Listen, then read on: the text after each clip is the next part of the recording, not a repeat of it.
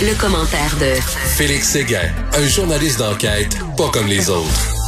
Alors, Félix, euh, on se lève ces temps-ci, on regarde le journal, puis on dit, bon, qui s'est fait tirer, qui s'est fait poignarder, euh, quelle maison euh, s'est fait cibler par des tireurs. C'est fou, là, c'est à Laval. Là, il y a à Laval une balle qui a transpercé une fenêtre. après ça, t'apprends qu'un jeune garçon qui s'est fait poignarder délirant ce qui se passe ces temps-ci à Montréal. Poignardé en pleine rue alors euh, qu'on jouait du fusil à plomb là parce que euh, à Montréal-Nord hier là près du boulevard Léger, c'est ce qui est arrivé là en pleine rue alors qu'il y avait une altercation entre deux groupes puis à qui mieux mieux on utilisait des euh, des pistolets à plomb, ce qu'on appelle les, pellet guns pour se tirer dessus. Je veux dire, euh, juste pour te dire que tu peux perdre un œil assez facilement hein, avec ah, un ben pistolet à plomb là. Euh, c'est moi c'est arrivé d'ailleurs à quelqu'un que je connais quand, quand il était tout jeune. Il jouait avec un copain puis il a son copain il a tiré vers son copain puis son copain a perdu un œil en raison d'un fusil à plomb. Alors hier c'est ah. arrivé mais là il y a un jeune homme qui a été poignardé en plus devant plusieurs témoins qui allaient se réfugier dans un couche-tard. Euh, son état est stable ce matin mais on a craint pour sa vie hier en soirée. Puis ça, ça s'ajoute, comme tu le dis, à l'incident euh, de Terrebonne, où euh, c'est tout près de la 40 dans le secteur Lachenay, où un couple euh, est en visite chez un autre. Puis tout d'un coup, on réalise qu'il y a des coups de feu qui sont tirés dans le quartier. La police vient, on réalise qu'il y a des coups de feu qui ont atteint la maison. Et ça s'ajoute encore une fois euh, à ce, ce jeune, euh, pas ce jeune, mais ce, plutôt ce, ce, vendeur de drogue, ce petit vendeur de drogue qui a été tué ben euh, dans la nuit samedi à dimanche à Montréal. Et Félix, je reviens là-dessus, une, une, bague qui traverse la ville du Salon à Laval. les occupants de la résidence se sont refusés à tout commentaire. on dirait qu'ils ciblaient vraiment ces gens-là. On dit qu'il y avait des enfants dans la maison. Entre moi et toi, je sais pas exactement qui sont ces occupants-là de la maison. Euh, je sais pas, j'ai aucune idée de ce qui s'est passé, là. Mais entre toi puis moi, si tu veux que tes enfants vivent en toute quiétude, va pas dans le crime organisé, Christy. sais, mais pas, tu sais, qu'à vivre, euh, vivre une vie bien ordinaire, puis tes enfants, ils seront pas tirés dessus euh, à travers la ville de ta maison. Je dis pas que c'est ça, là, ce qui est arrivé, là, mais. Oui, non, ben effectivement, mais ici au sens plus large, là, sans effectivement mm-hmm. affirmer que c'est ce qui est arrivé dans l'incident auquel je réfère au sens plus large, moi, je me suis toujours posé cette question-là. Tu sais, euh, t'es pas sans savoir là, que les, journalistes, puis euh, dont, dont, je suis, ont des sources dans la police, ont des sources dans ben le milieu criminel, parce que c'est comme ça que ça fonctionne, parce que c'est comme ça, en ajoutant et en additionnant souvent euh, le commentaire de plusieurs sources dans le tableau le plus fidèle. Ben, moi, je me suis toujours demandé, quand j'étais en contact avec des individus mafieux, si euh, s'ils regrettaient d'avoir eu des enfants. Puis c'est une question extrêmement mmh. délicate. Hein? Imagine-toi, euh, imagine-toi que euh, ta vie euh, prend une tournure X ou Y, puis t'amène vers le crime organisé. Je sais pas moi. à ton adolescence, tu commences à commettre des petits délits, puis finalement, tu intègres un groupe plus large et plus large et plus organisé, puis tu deviens un lieutenant de la mafia, mais en même temps, tu rencontres une femme dont tu tombes éperdument amoureux. Et, euh, et cette femme-là, euh, et toi aussi peut-être, veulent avoir, veulent avoir ben oui.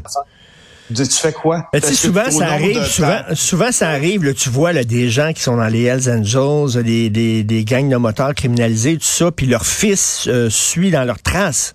Puis on l'air d'être tout contents, eux autres, que le fils fasse comme le père. Toi, ce copain que tu voyais de temps en temps, qui tu parlais, qui était une de, tes sources et tout ça, euh, est-ce qu'il y avait des enfants? Est-ce qu'il voulait que ses enfants aillent dans la même euh, la même direction que lui, la même profession, entre guillemets, ou pas? Il trouvait ça, Andrew Scopa, pour parler de, ses enfants. Il trouvait ça extrêmement difficile euh, que son enfant porte son nom. Aller jusqu'à demander au registre de l'État civil à ce que son propre fils change de nom et ne porte plus le sien. Tu imagines? Et là, mets-toi dans l'idée que on est devant là, euh, on est devant un, un Italien, un Calabrais, là, pour qui souvent euh, les questions de filiation puis de fierté familiale ont une résonance bien mmh, différente mmh, mmh, que pour nous Québécois.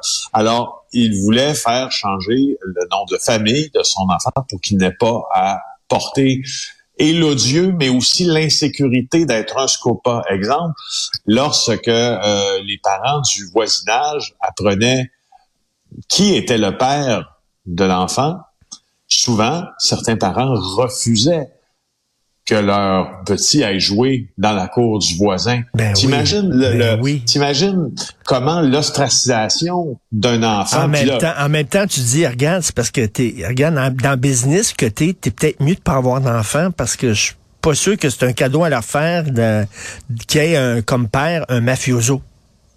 Ouais, j'écoutais la série, euh, je, je- te suis, c'est plus, c'est presque un télénovelas là. J'écoutais la série sur euh, sur euh, Netflix là, El Patron del Mal. C'est une série faite sur euh, Pablo Escobar en ma foi 196 épisodes. Et euh, il y avait euh, dans dans un dans un des, des tableaux qui est brossé dans cette série là. le, le fils de Pablo Escobar, donc, qui est avec euh, Tata, sa, sa, sa conjointe, Patricia.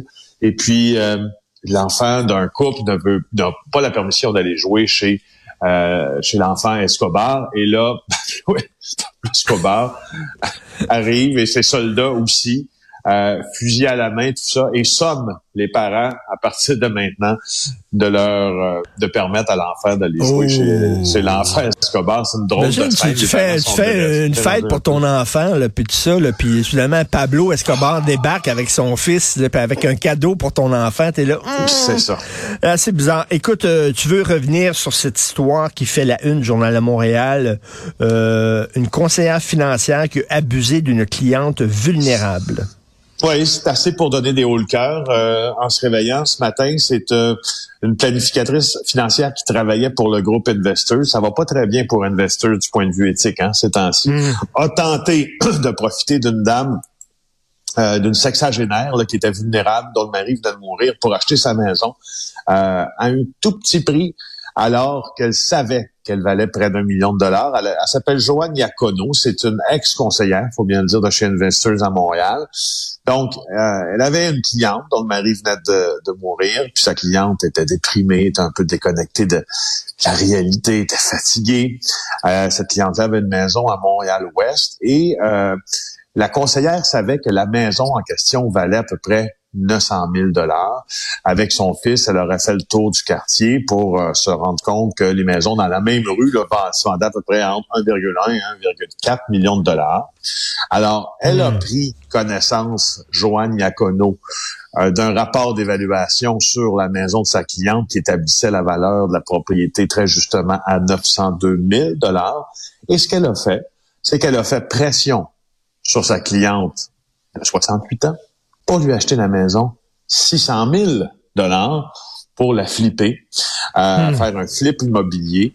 Et, euh, Et en mettant de la avoir- pression beaucoup aussi, j'imagine. Ben, en mettant de la pression. Alors, Ben oui. là, il y a quelqu'un chez, chez Investors puis ailleurs qui se sont rendus compte euh, que quelque chose ne tournait pas rond dans cette affaire-là. Alors, il semble-t-il que elle a fait de la pression, donc pour passer chez le notaire vite, tu comprends, hein, dans ces affaires-là, il faut toujours aller vite, vite, vite, vite, vite, hein, parce que si on va vite, du fond, on n'a pas le temps de se rendre compte que Ben ce qui est en train de se passer n'est pas bonne affaire. Alors, la veille de la date euh, prévue pour euh, le notariat, il y a un employé d'Investors qui aurait contacté la femme en question puis lui a dit, garde, présente-toi pas chez le notaire, mais plutôt retiens les services d'un avocat. Et c'est pas tout ce qui est arrivé. Euh, Iacono, la Joanne Iacono, a poussé l'audace jusqu'à poursuivre la cliente qu'elle a tenté de souer pour la forcer à lui vendre sa maison.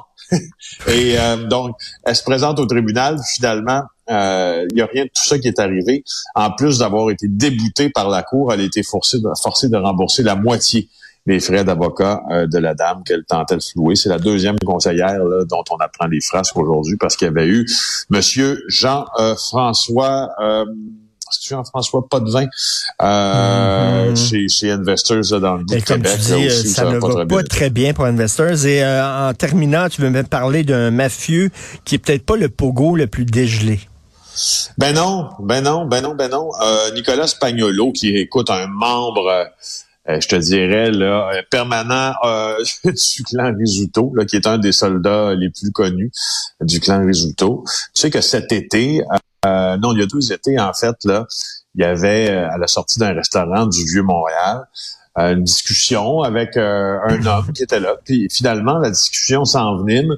Et puis, Spagnolo a poignardé, selon euh, les prétentions de l'individu, euh, cette personne-là. Oui, parce que l'individu, l'individu qui était en état d'ébriété avait abordé la femme de Spagnolo, avait parlé à la femme, je sais pas ce qu'il avait dit exactement, mais l'autre l'a pas pris qui parle à sa femme, puis là, il l'a poignardé dans le ventre.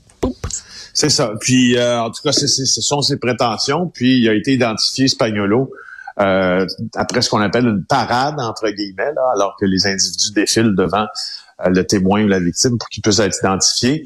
Euh, et là, on est à procès là-dedans. Là, je voulais dire que c'est un, une attitude un peu curieuse. C'est que normalement, les gens qui ont ce niveau de pénétration dans, dans, le crime organisé comme Spagnolo essaie de se tenir tranquille. Ben oui. Du moins pour ce qui pour ce qui est là, des incidents. Et puis ça a l'air que Spagnolo était chaud euh, fidèle à son habitude d'ailleurs. Alors, euh, ils essaient normalement de se tenir assez tranquille euh, ces gens-là, il a l'air, il a l'air, attirer l'attention. Il a l'air d'avoir la mèche courte un peu, un peu là comme. Spagnolo, moi j'ai déjà rencontré, je te le confirme. Ah oui, la mèche courte. Très, très, très courte, très, très, très, très, très courte. Effectivement, Et ça, c'est pas, c'est pas, c'est pas bien vu dans le milieu. Hein. On se souvient de Joe Pesci dans Goodfellas. Là. Oui. Il trouvait qu'il avait la mèche un peu trop courte, puis à un moment donné, ils s'en sont débarrassés en disant calme-toi là. À un moment donné, on se C'est ça. I make you laugh, I'm a clown, I amuse you. OK. Salut Félix, à demain. Salut. Salut, bye.